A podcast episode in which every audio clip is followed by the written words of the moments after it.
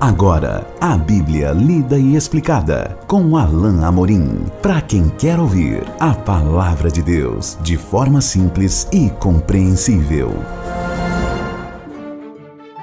Olá, querido ouvinte, querida ouvinte, estamos de volta com mais um programa, a Bíblia lida e explicada. Eu sou o pastor Alain Amorim. Nós vamos continuar o nosso estudo no Evangelho de Marcos capítulo 1, nesse novo livro, e hoje encerrando já o primeiro capítulo. Então vamos ver juntos hoje o texto de Marcos 1, a partir do verso 29 até o finalzinho, no verso 39. Diz assim então o texto da bendita palavra de Deus.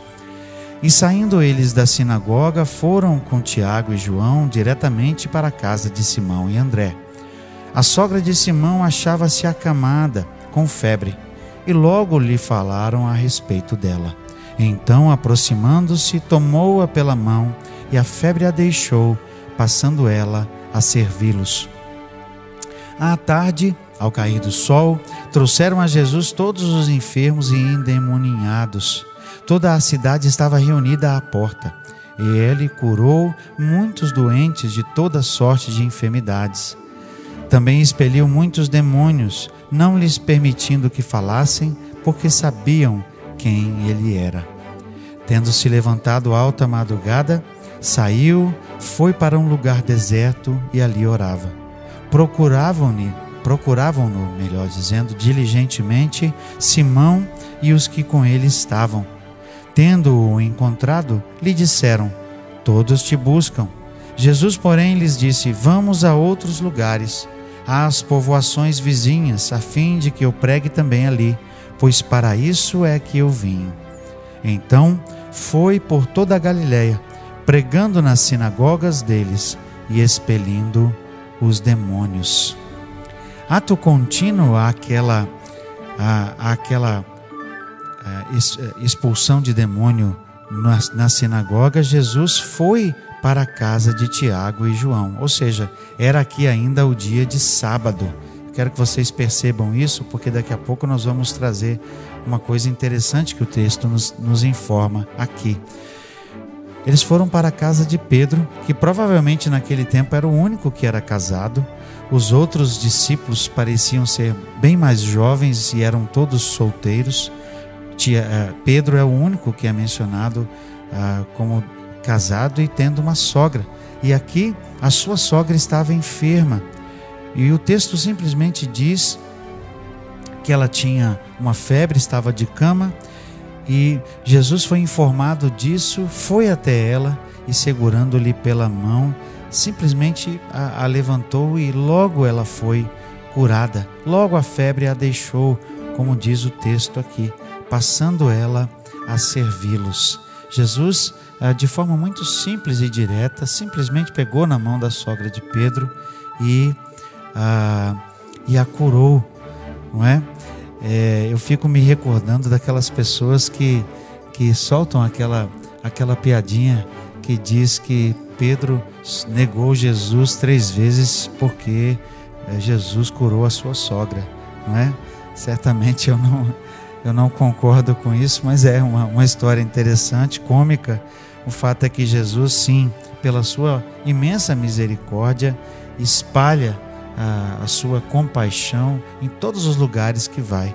E aqui a sogra de Pedro é, foi curada e imediatamente, veja o texto diz, o que o texto diz, ela passou a servi-los, ou seja, foi fazer alguma coisa para que eles comessem, algo assim. À tarde, no final do sábado, ao cair do sol, Veja que eu pedi que vocês prestassem atenção naquele, naquele, naquele detalhe. As pessoas somente depois que o sábado oficialmente tinha terminado é que trouxeram a Jesus os enfermos e endemoniados. Nós vemos que essa era uma postura porque as pessoas tinham medo das autoridades, dos judeus, que diziam que no sábado não podia, eh, não podia, não podiam fazer nada, pessoas não podiam ser curadas certamente. Então, depois que o sol, que o sol se pôs e o sábado tinha oficialmente terminado, então é, as pessoas vieram até a porta onde Jesus estava. E o texto diz que ele curou muitos doentes de toda sorte de enfermidades, também expeliu muitos demônios, não lhes permitindo, o texto diz, que falassem, porque sabiam quem ele era. Jesus, então, certamente, é, usando da sua imensa graça e misericórdia, começou a curar e a expulsar demônios das pessoas que vinham até ele. Mas vejam, meus queridos, que Jesus, desde o início, não perde o foco da sua missão. Jesus tem em mente exatamente aquilo que ele veio fazer. E nós temos isso exatamente nos versículos que se seguem. Diz assim o verso 35: Tendo-se levantado alta madrugada, saiu, foi para um lugar deserto e ali orava. Ele foi ter comunhão com o Pai. Alta madrugada, ou seja, antes, antes do, do sol raiar os seus primeiros raios, ele já estava ali de pé orando ao Senhor. E o texto diz que seus discípulos estavam procurando diligentemente, ou seja, eles estavam é, buscando Jesus até que o encontrassem.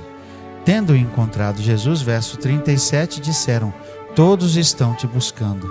Vejam aí o que eu quis dizer antes. Todos te buscam, certamente porque queriam mais milagres, porque tinham mais doentes. Mas Jesus disse: Vamos a outros lugares. Vamos a outro lugar. Jesus não queria alarde. Jesus não queria fama.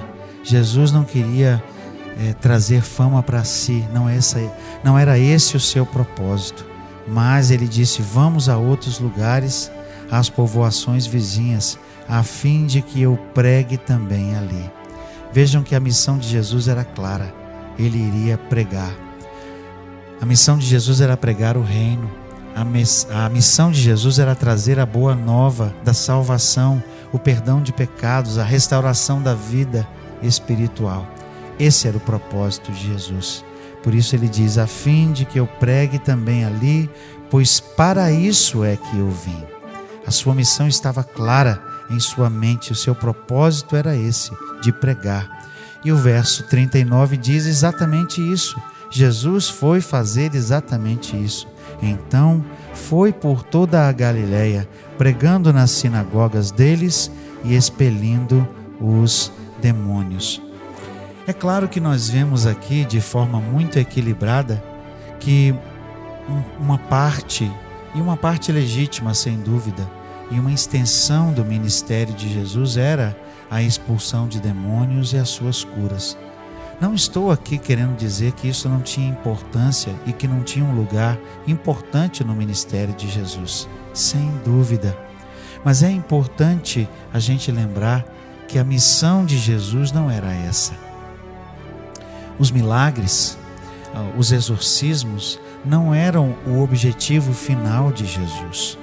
Os milagres não eram o propósito final e principal do ministério de Jesus, como infelizmente alguns, ah, de forma incorreta, ah, ensinam hoje, como se isso fosse proeminente, como se esse fosse o principal ah, propósito do ministério de Jesus. De maneira alguma. Os milagres, os exorcismos eram um meio que Jesus estava ah, utilizando para levar a sua mensagem. A pregação do Evangelho era o propósito principal do ministério de Jesus. Esse era o seu objetivo. Veja que ele mesmo, com a sua boca, afirma: aqui não é Marcos dizendo que Jesus disse isso. Aqui Jesus diz claramente: vamos a outros lugares às povoações vizinhas, a fim de que eu pregue também ali, pois para isso é que eu vim. O ministério de Jesus era ah, tinha como objeto principal a pregação do reino, a pregação do evangelho, as boas novas que Jesus veio espalhar, o arrependimento de pecados. Essa era a missão de Jesus. Isso precisa estar claro para nós porque isso está muito claro nas páginas ah, dos evangelhos. O propósito de Jesus, a missão de Jesus principal era a de pregar o Evangelho. Nós chegamos ao fim já do nosso primeiro capítulo no Evangelho de Marcos. Eu quero convidar você a continuar conosco e no nosso próximo programa nós vamos para o capítulo 2 do Evangelho de Marcos. Até lá então, que Deus abençoe a sua vida. Acesse agora nossa plataforma e baixe os podcasts www.rede316.com.br. A Bíblia lida e explicada com Alain Amorim.